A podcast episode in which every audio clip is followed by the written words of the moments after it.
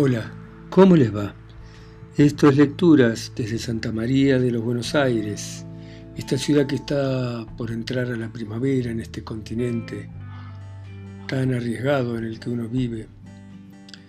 Y hoy vamos a comenzar a leer un cuento de un escritor americano que fue Jack London. Jack London nació en San Francisco en el año 1876 y murió en 1916, a los 40 años. Fue un vagabundo, eh, trabajó en muchos oficios, en conservas, fue detenido por vagancia y fue preso cuando la fiebre del oro por el año 1898 Recorrió 10.000 kilómetros caminando, navegando hasta llegar a los yacimientos, pasó un helado invierno en el Yukon.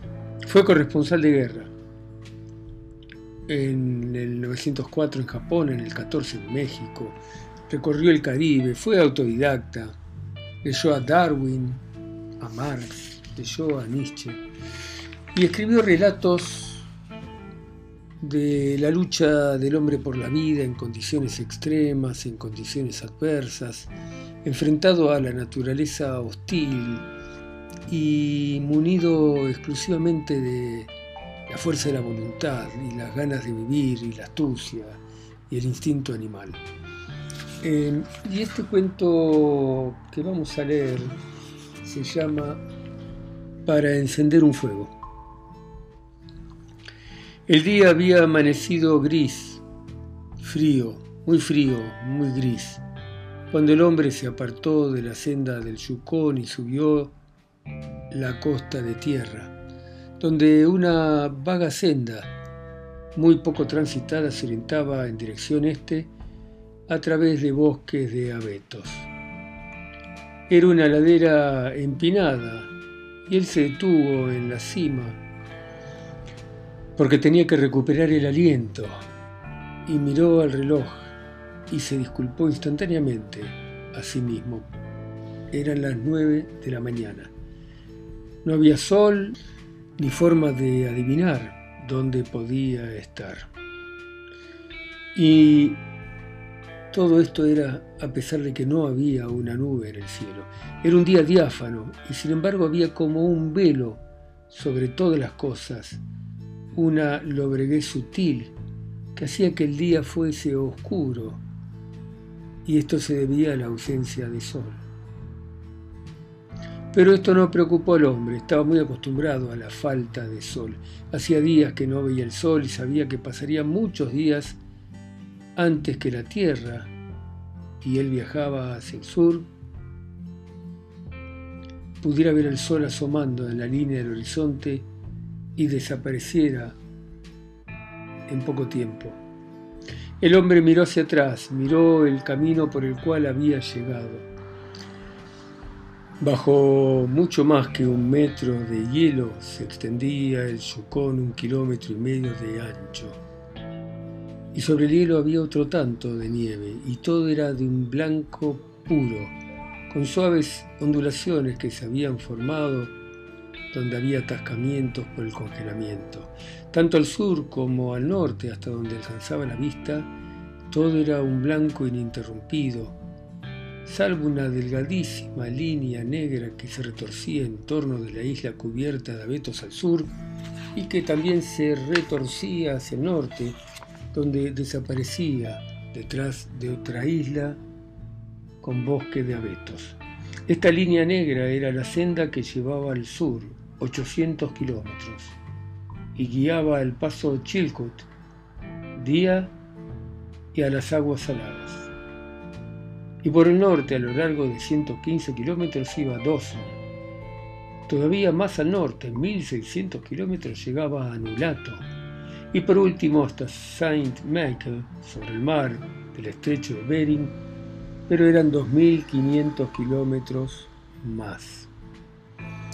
Pero todo eso, la prolongada, delgadísima y misteriosa senda, el hecho que no hubiera sol en el cielo, el frío tremendo, y lo extraño y fantástico del paisaje no impresionaba para nada al hombre.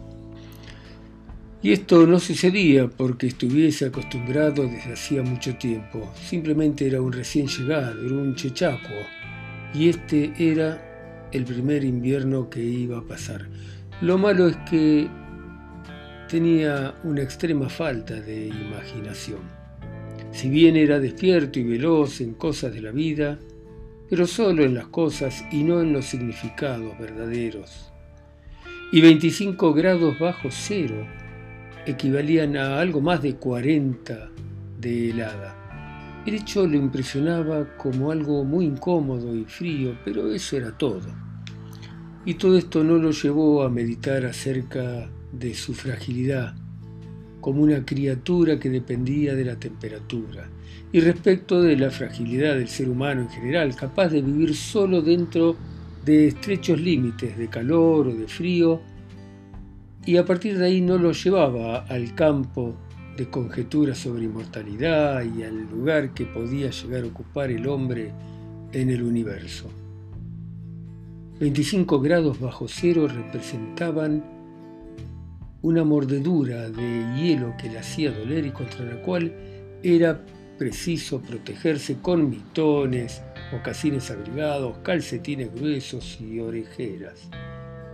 25 grados bajo cero, para él eran nada más que 25 grados bajo cero.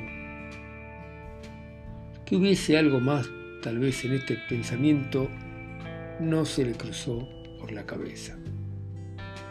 Cuando se dio vuelta para seguir, escupió, y hubo un estallido explosivo, seco, que lo hizo pegar un sobresalto y volvió a escupir. Y otra vez, en el aire, la saliva estalló antes de caer a la nieve. Él sabía que a 25 grados bajo cero la saliva se congelaba y era como un estallido de nieve, pero esa saliva lo había hecho en el aire. No cabía duda de que hacía mucho menos que 25 grados bajo cero. Pero cuanto más él no tenía la menor idea. Pero esto no importaba iba la vieja pertenencia de la bifurcación de la izquierda del arroyo Henderson, donde los muchachos lo estaban esperando.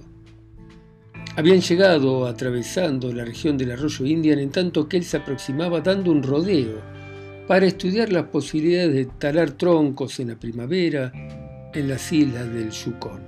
Se encontraría en el campamento alrededor de las seis, un poco después de que hubiese oscurecido, es verdad, pero los muchachos estarían allí y habrían encendido un fuego y lo esperarían con una cena bien caliente.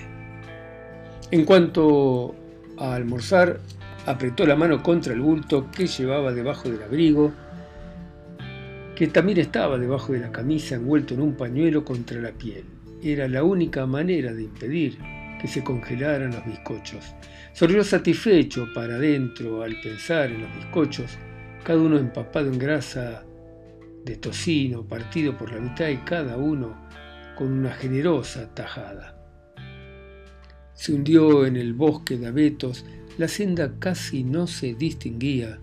Desde que pasó el último trineo habían caído por lo menos 30, 40 centímetros de nieve y se alegró de no tener el trineo, de viajar sin peso. En rigor no llevaba nada más que lo que tenía para comer envuelto en el pañuelo, pero lo había sorprendido el frío hacía frío. Y se frotó la nariz y los pómulos con la mano cubierta por un mitón. Era un hombre de barba espesa, pero el pelo de la cara no le protegía los pómulos ni la nariz que empujaba agresivamente el aire helado. Detrás del hombre venía trotando un perro, un perro esquimal, un verdadero perro lobo, de piel gris oscura, y sin diferencias visibles respecto de su hermano, el lobo salvaje. El tremendo frío había deprimido al animal, y el animal sabía que no era momento para viajar, y esta certeza se la daba el instinto. La realidad es que no se trataba solo de una temperatura un poco inferior a 25 bajo cero, era inferior a 35 a 40 grados bajo cero. Y el perro no sabía que existieran termómetros. Tal vez en su cerebro no existiese una conciencia de una situación de tan intenso frío como en el cerebro del hombre. Pero el animal tenía su instinto y tenía una sensación de amenaza que lo dominaba y se escurría tras las huellas del hombre y dudaba con ansiedad respecto a cada uno de los movimientos que no se podían justificar de éste, como si esperaba que se detuviese, que hiciera campamento, que tuviera alguna idea de buscar refugio y que encendiese un fuego. El perro había aprendido a conocer lo que era el fuego y lo quería o bien se hundía bajo la nieve y se acurrucaba en la tibieza de su cuerpo, escondiéndola del aire. Bueno, dejamos acá, seguimos la próxima. Chao, chao. ¿eh?